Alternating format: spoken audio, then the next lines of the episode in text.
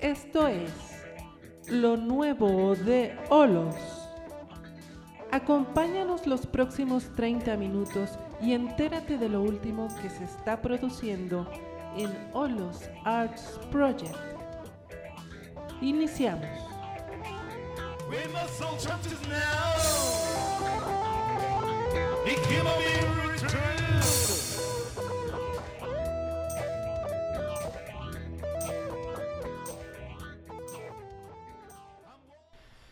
Bienvenidos, Carlos Robles les da la bienvenida a este su programa, yo sé que favorito, porque tenemos muchas cosas que comentar con ustedes en relación a lo nuevo de Olos. Y estamos arrancando la tercera temporada y vamos a compartir muchos de los temas de lo que está produciendo Olos Arts Project. Un saludo a todos los radioescuchas. Muchas gracias por sintonizarnos, por dedicarnos un momento. Y este tema les va a encantar, les va a fascinar a todos aquellos que gustan de la literatura universal, pero también eh, gustan de analizar los aspectos esotéricos o místicos o simbólicos de todos estos autores. Uno de ellos, el más importante del habla italiana, Dante Alighieri.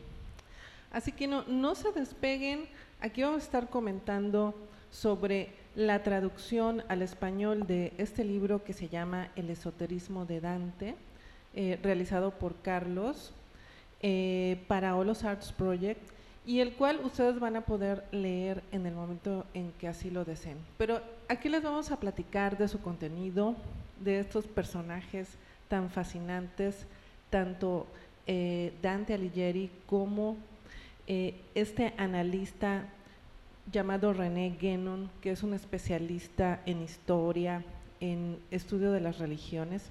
Así que le, eh, no se despeguen y permanezcan aquí con nosotros los próximos minutos para escuchar, para indagar de qué se trata este libro. Y bueno, pues el esoterismo de Dante, de René Guénon. Una traducción que ha sido para mí un honor hacer, porque precisamente me permitió involucrarme en temas muy importantes, porque Dante Alighieri, hablaron, ha- hablaron un poquito, muy poquito de él, este, pues es todo un personaje, ¿no? En, términos de lo que, de, a dónde nos mueve, a dónde nos lleva. Este, entonces, trabajar en, esta aproximación de, de René Guénon ha sido muy, muy interesante para mí.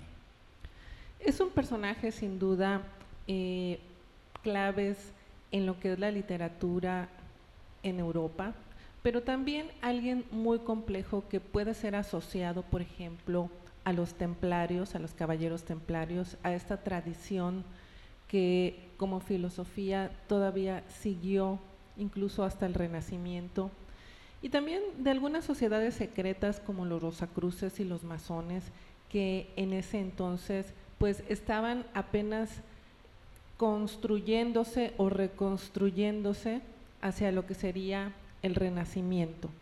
Entonces son personajes clave que hay que tener en cuenta, que hay que investigar, que hay que indagar, porque contienen mucha sabiduría. Su obra literaria tiene muchas texturas y ha sido material de diversos análisis y- e inspiración de diversas novelas. La más reciente es la de Dan Brown, ¿no? la de Inferno. Entonces, eh, es alguien a quien hay que, aparte de leer, leer directamente, también conocer a través de sus analistas. Y de eso se trata el libro. Se trata de una revisión de todos aquellos aspectos simbólicos, místicos y esotéricos que se encuentran en la vida y obra de Dante Alighieri. Y bueno, y ahí la recomendación de este, Dante Alighieri, la clásica, este, su obra magna, La Divina Comedia, pero esa es la invitación a que lean ese libro. Pero me, gustaría este, hablar de la presentación del libro para que tengan una idea, una idea precisamente de qué trata.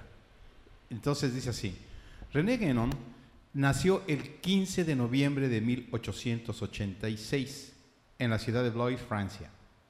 Su obra escrita es de contenido filosófico, espiritual y esotérico. Se le reconocen 17 libros y 10 colecciones de artículos diversos. Entre 1906 y 1909, René Guénon asiste a la Escuela Hermética, dirigida por Papus, Se integra después a la orden martinista, más adelante a la orden Rosacruz y posteriormente es iniciado a la masonería en la logia Ceba, dependiente de la Gran Logia de Francia. Fue, fue un asiduo estudioso de las doctrinas y religiones orientales. Como se pueden dar cuenta, no, no es cualquiera, es una persona que está realmente preparada para precisamente escribir este libro. Y su cercanía con estas formas de pensamiento y su conocimiento de la cultura occidental, pues le ofrecen la posibilidad de desarrollar su particular aproximación a, a la realidad de su tiempo, la cual trasciende en los textos que él escribe desde enero de 1928 hasta donde finalmente en el Cairo él se establece y fallece en 1951. Así es. ¿Qué mejor que un hermano para hablar de otro hermano, ¿no? Eh, eh, puede haber eh, investigaciones, puede haber compilaciones de la obra de Dante Alighieri, pero solamente una persona que también ha estado inmersa dentro de esas sociedades secretas puede realmente entender o incluso descubrir todos, eh, todas estas claves que se encuentran adentro de su vida y de su obra, porque no es únicamente de lo que escribió, sino también de lo que vivió Dante Alighieri. Una persona totalmente de su época, totalmente de su tiempo, y que no sería difícil encontrar a alguien así en la actualidad, alguien muy inquieto, alguien que tuvo ideas políticas y las llevó a cabo, muy inmerso en, en- en diferentes guerras y batallas, no únicamente ideológicas. Así que eh, incluso llegó a ser eh, desterrado por razones políticas de, de su natal Florencia. Pero vamos a leer un poquito de su biografía mientras vamos comentando de él. Eh, pues él se cree que nació el primero de junio de 1265 en Florencia, aunque también se cita el 29 de mayo. Todo esto porque no existe un acta bautismal o algún documento que nos diga exactamente eh, el día en, en el cual nació e incluso el año, sino que se infiere a través de sus escritos. Fue hijo de Alighiero di Bellincione Alighieri, un notario perteneciente a una familia de la pequeña nobleza. Su madre murió cuando era niño y su padre cuando tenía 18 años. En el año de 1274 conoció a Beatriz, la mujer a quien amó y que exaltó como símbolo supremo de la gracia divina, primero en la vida nueva y posteriormente en la divina comedia. Solo la vio en tres ocasiones y nunca habló con ella. Tan. o sea, estamos hablando de una época eh, distinta, ¿no? Distinta a esta Sí. en la cual los matrimonios pues eran arreglados desde una edad muy temprano, temprana porque Dante contrajo matrimonio con Gemma di Manetto Donati, con quien tuvo cuatro hijos, eso después de que muriera Beatriz. Eh, y, y bueno, Beatriz se convirtió en su musa inspiradora, la cual figuró en diversas, di- diversos textos Vamos a hablar un poquito del involucramiento político de Dante. Hacia 1285 se encontraba en Bolonia y se supone que estudió en la universidad de esa ciudad.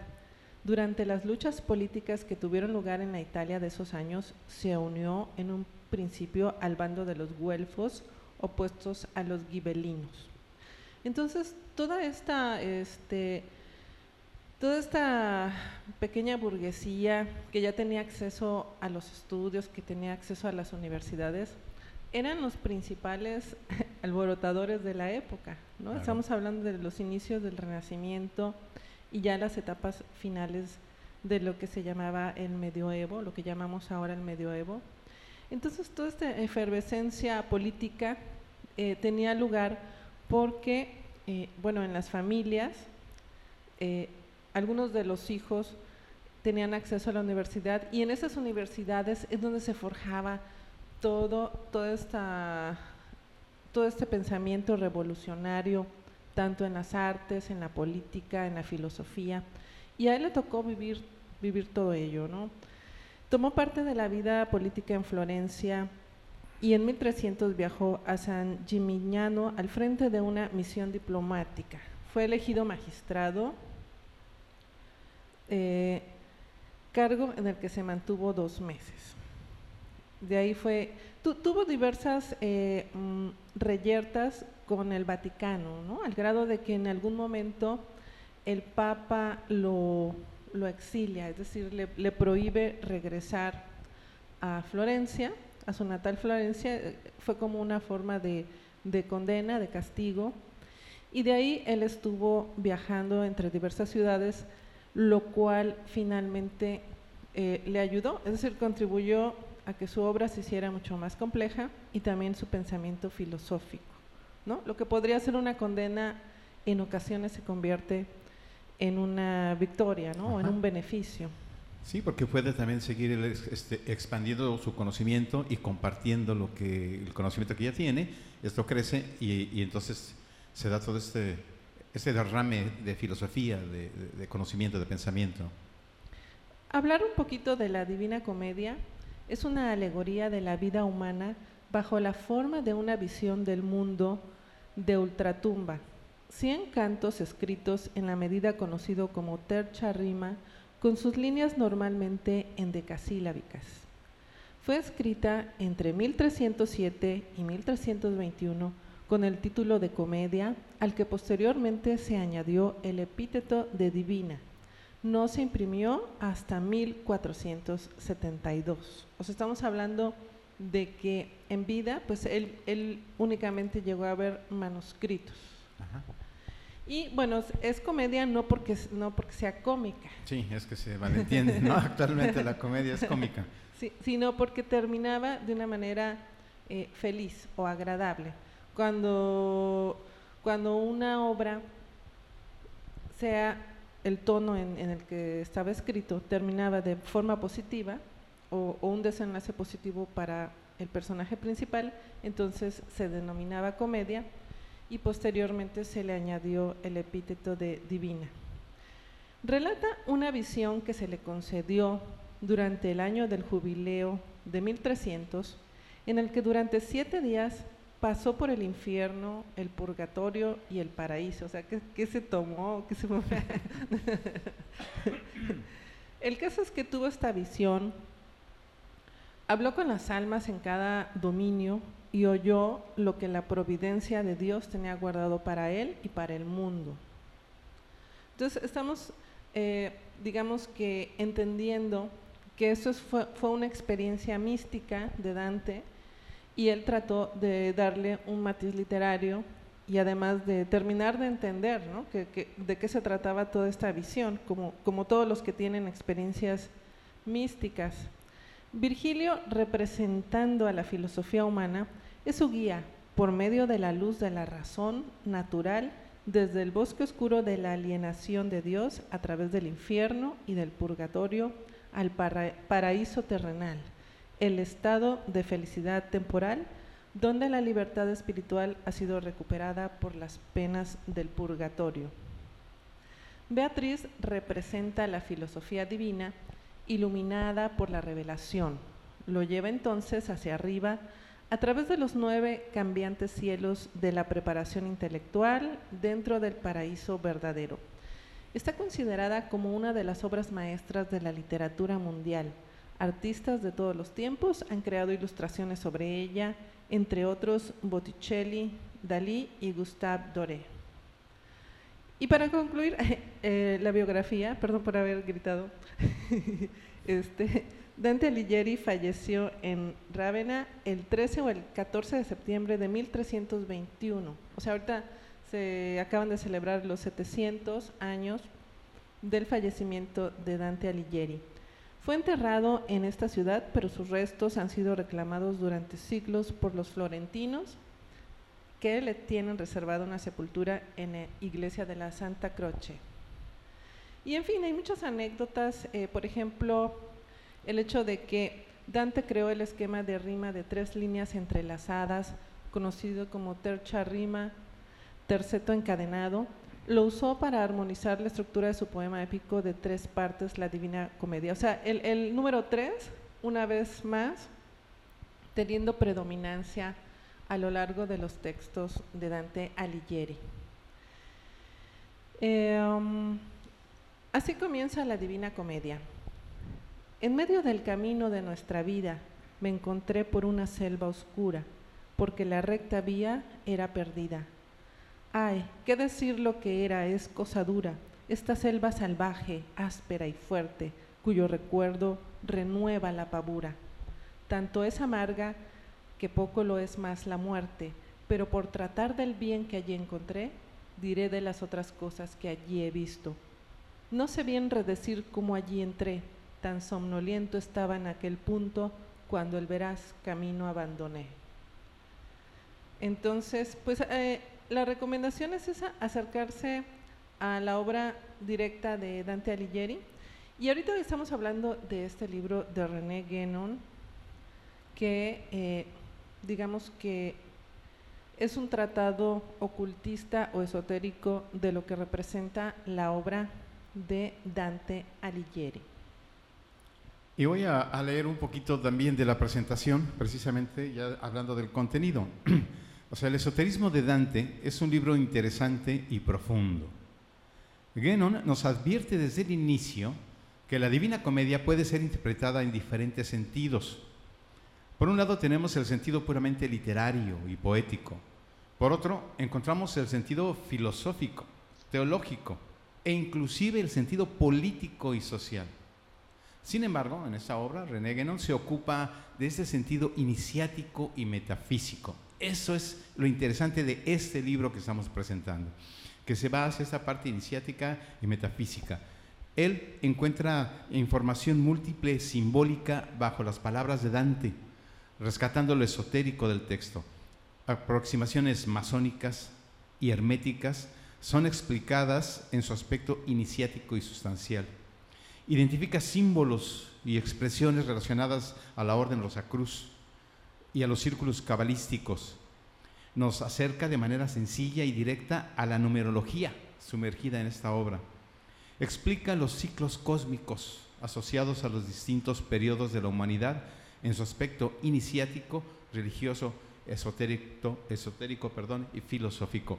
Y bueno, como podemos notar, tenemos ante nosotros este texto interesante y profundo que nos transporta en el tiempo y el espacio, ofreciéndonos la oportunidad de acercarnos a la Divina Comedia de Dante con, con una nueva mirada, una mirada repleta de símbolos, imágenes, ideas y pensamientos aparentemente ocultos en sus pasajes.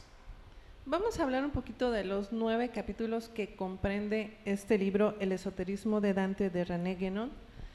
Eh, por ejemplo, el capítulo 1 habla del sentido aparente y el sentido oculto. Y cito, con estas palabras, Dante indica de una manera muy explícita que hay en su obra un sentido oculto, propiamente doctrinal, del que el sentido exterior y aparente no es más que un velo y que debe ser buscado por aquellos que son capaces de penetrarle. Entonces, eh, Dante a lo largo de su obra va dejando indicios de que sus textos tienen algo más que buscar para aquellos que tienen ojos para ver y aquellos que pueden entender esos símbolos. ¿no? Ahora que está tan de moda es este tipo de novelas de los este, investigadores que van y sacan toda una serie de códigos y de símbolos de las obras de arte. Bueno, pues aquí hay uno, Dante Alighieri, del cual se pueden descubrir muchísimas cosas. Y, y es la motivación precisamente para el lector, ¿no? Empieza con esa motivación de escudriñar, de buscar, de, no contentarse con lo primero que se lee, porque siempre hay algo este, aparentemente oculto. El capítulo 2 se llama La fe de Santa y cito, en el Museo de Viena se encuentran dos medallas de las que una representa a Dante y la otra al pintor Pierre de Pisa. Ambas llevan al reverso las letras F, S, K, I, P, F, T, que Arus interpreta así, Frater Sacro Kadosh Imperialis Principatus Frater Templarius. Para las tres primeras letras, esta interpretación es manifiestamente incorrecta y no da un sentido inteligible, pensamos que es menester leer Fidei Sanctoe Kadosh. La asociación de la fe de Santa, de la que Dante parece haber sido uno de los jefes. Era un tercer orden de filiación templaria, lo que justifica la denominación de Frater Templarius, y sus dignatarios llevaban el título de Kadosh, palabra hebrea que significa santo o consagrado y que se ha conservado hasta nuestros días en los altos grados de la masonería. Y aquí entramos ya eh, a, a las diferentes este, asociaciones o, o grupos esotéricos, ocultistas de alguna manera, que tienen un pensamiento interesante que descubrir. Y ahí está. En el capítulo 3, que se titula Aproximaciones masónicas y herméticas, cito, para quien tiene alguna experiencia de este género, no hay ninguna duda sobre la existencia en la Divina Comedia y en la Eneida de una alegoría metafísico-esotérica que vela y expone al mismo tiempo las fases sucesivas por las que pasa la conciencia del iniciado para alcanzar la inmortalidad. Y así es. Aquí tenemos esta aproximación masónica y hermética, pues precisamente porque René Guénon participaba, él conocía, él era masón y tenía todo el conocimiento hermético. En el capítulo 4, eh, titulado Dante y el resacrucismo, el autor nos dice, en los primeros años del siglo XIV y sin duda ya en el curso del siglo precedente, había, tanto en Francia como en Italia, una tradición secreta oculta, si se quiere, pero no ocultista, la misma que debía llevar más tarde el nombre de la tradición rosacruciana o rosacrucista. La denominación de Fraternitas Rosacrucis aparece por primera vez en 1374 o incluso, según algunos, concretamente Michael Mayer, en 1413. Y la leyenda de Christian Rosenkreuz, el fundador supuesto cuyo nombre y cuya vida son puramente simbólicos, quizás no fue enteramente constituida más que en el siglo XVI, pero acabamos de ver que el símbolo de la Rosa Cruz es ciertamente muy anterior. Y bueno, de nuevo, él, él perteneció también a la Orden Rosa Cruz, entonces pues tiene cercanía, no nada más a la información, porque eso hay que buscarla, pero sí a los conceptos, a lo que hay detrás.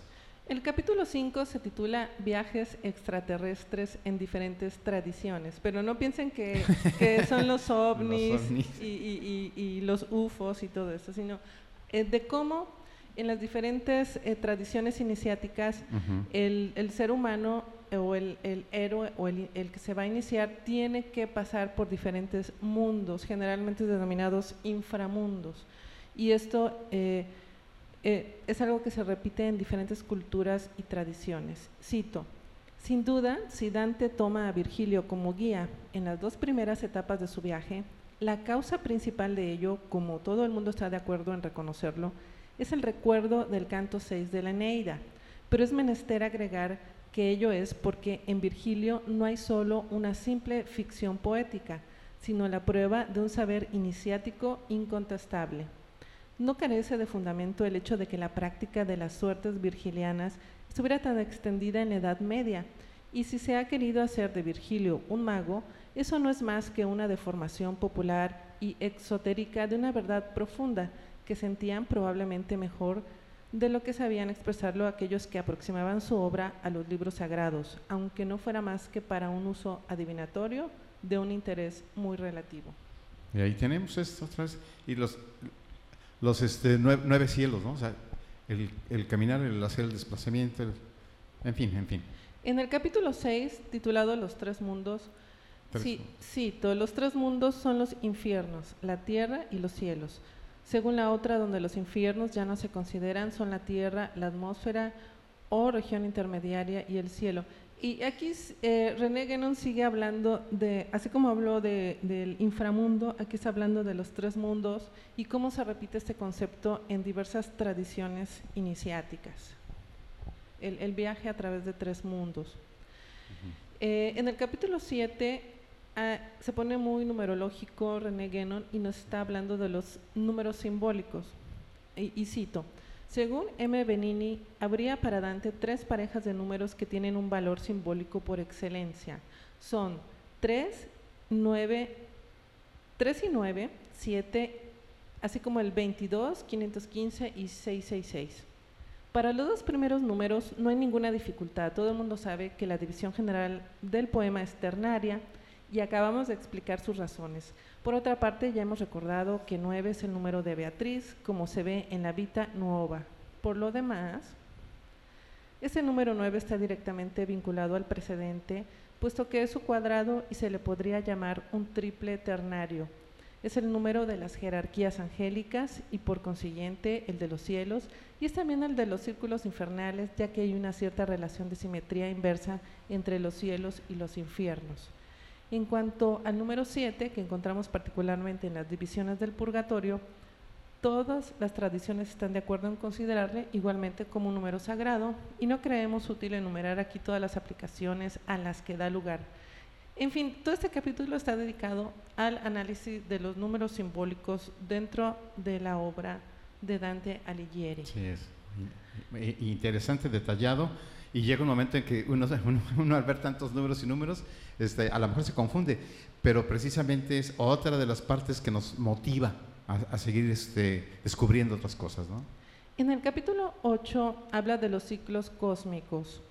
Ese año 1300 marca para Dante el medio de su vida, tenía entonces 35 años, y para él es también el medio de los tiempos. Aquí también citaremos lo que dice M. Benini. Raptado por un pensamiento extraordinariamente egocéntrico, Dante sitúa su visión en el medio de la vida del mundo. El movimiento de los cielos había durado 65 siglos hasta él y debía durar otros 65 después de él. Y mediante un hábil juego hizo que se reencontraran los aniversarios exactos en tres especies de años astronómicos de los acontecimientos más grandes de la historia y en una cuarta especie el aniversario del acontecimiento más grande de su vida personal. Entonces, eh, también Dante nos habla de ciclos cósmicos que él supo acomodar a su propia existencia. Lógicamente, cada ser humano se siente el centro del universo, ¿no? Porque finalmente su experiencia de vida la, vive desde el centro de su ser hacia afuera. En ese caso, pues él fue más allá y trató de encontrarle cierta numerología al, tiempo y, cierta, y, quiso situar el año 1300 como un punto, como una cuña, como un punto de partida hacia adelante y hacia atrás. En el capítulo 9, que es el último capítulo de este libro, El esoterismo de Dante, se titula Errores de las interpretaciones sistemáticas. Cito, al terminar diremos solamente para que nadie pueda equivocarse sobre nuestras intenciones, que los puntos de vista que hemos indicado no son en modo alguno exclusivos y que sin duda hay todavía muchos otros en los que uno podría colocarse igualmente y de los que se sacarían conclusiones no menos importantes, puesto que todos estos puntos de vista se complementan en perfecta concordancia en la unidad de la síntesis total. Pertenece a la esencia misma del simbolismo iniciático no poder reducirse a fórmulas más o menos estrechamente sistemáticas como aquellas en las que se complace la filosofía profana. El papel de los símbolos es ser el soporte de concepciones cuyas posibilidades de extensión son verdaderamente ilimitadas, y toda expresión no es ella misma más que un símbolo. Así pues, es menester reservar siempre la parte de lo inexpresable, que es incluso en el orden de la metafísica pura lo que importa más. Es como al, al recapitular René Guénon, hace la advertencia de que ese libro no es conclusivo realmente, sino que deja la puerta abierta para que otros investigadores a partir del libro sigan con sus estudios, que, no lo utilicen como una medida para sistematizar el trabajo de Dante Alighieri.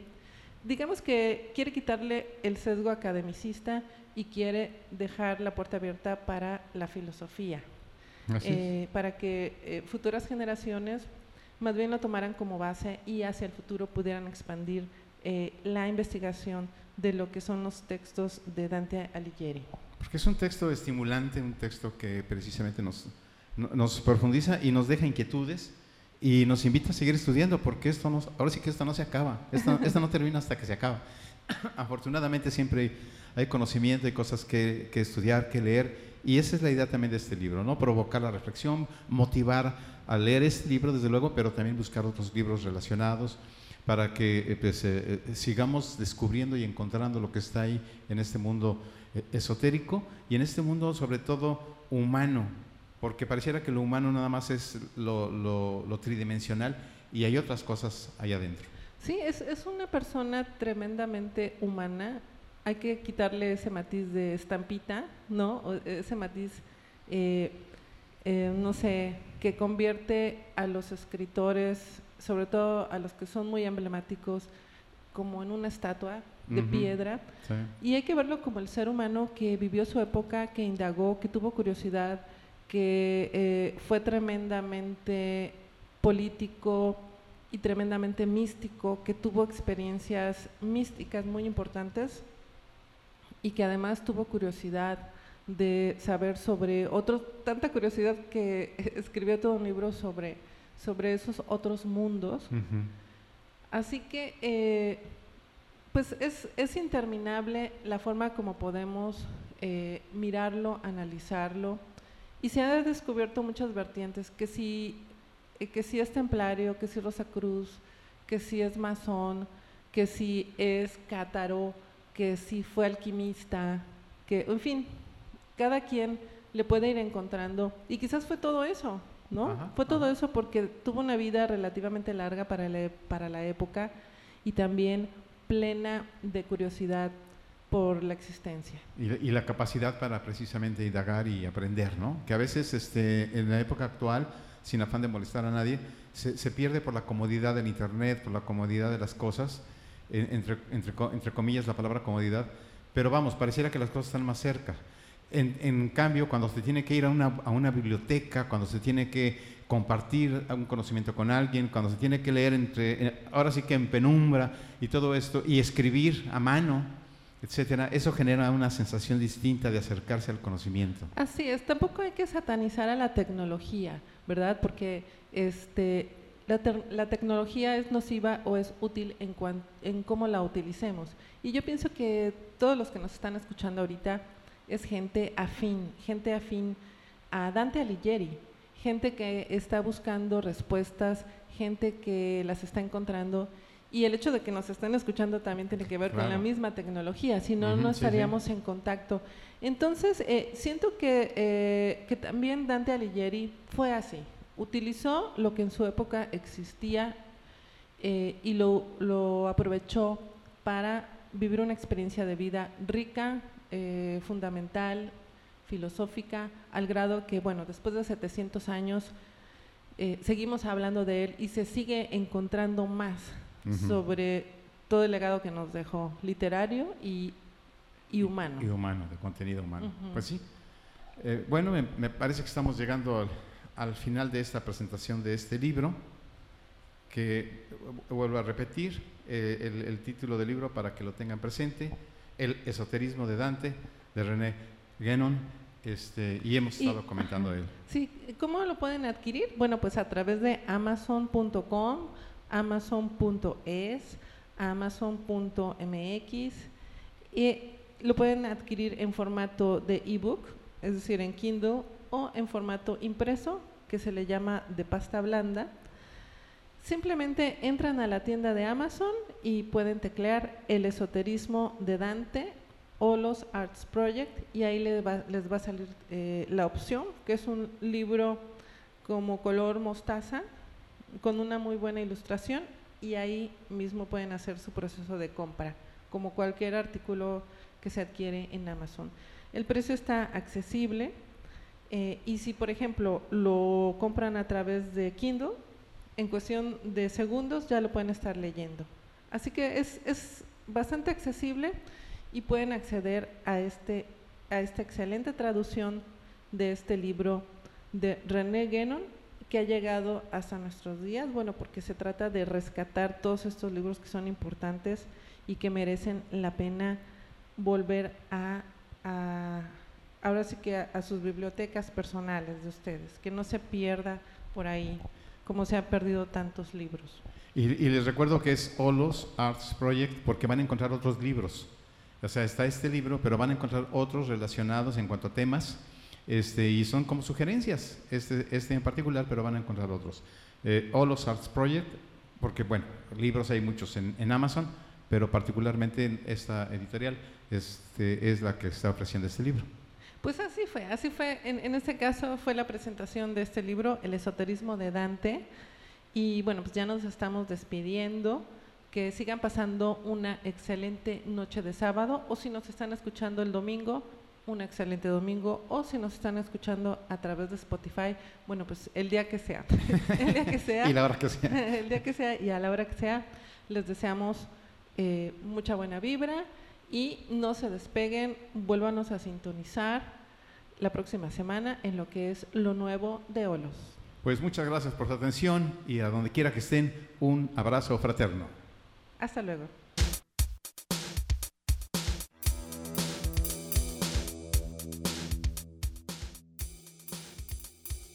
No dejes de sintonizarnos la próxima semana en Lo Nuevo de Olos. Y ahora, continúa escuchando la programación que tenemos para ti en Olos Radio.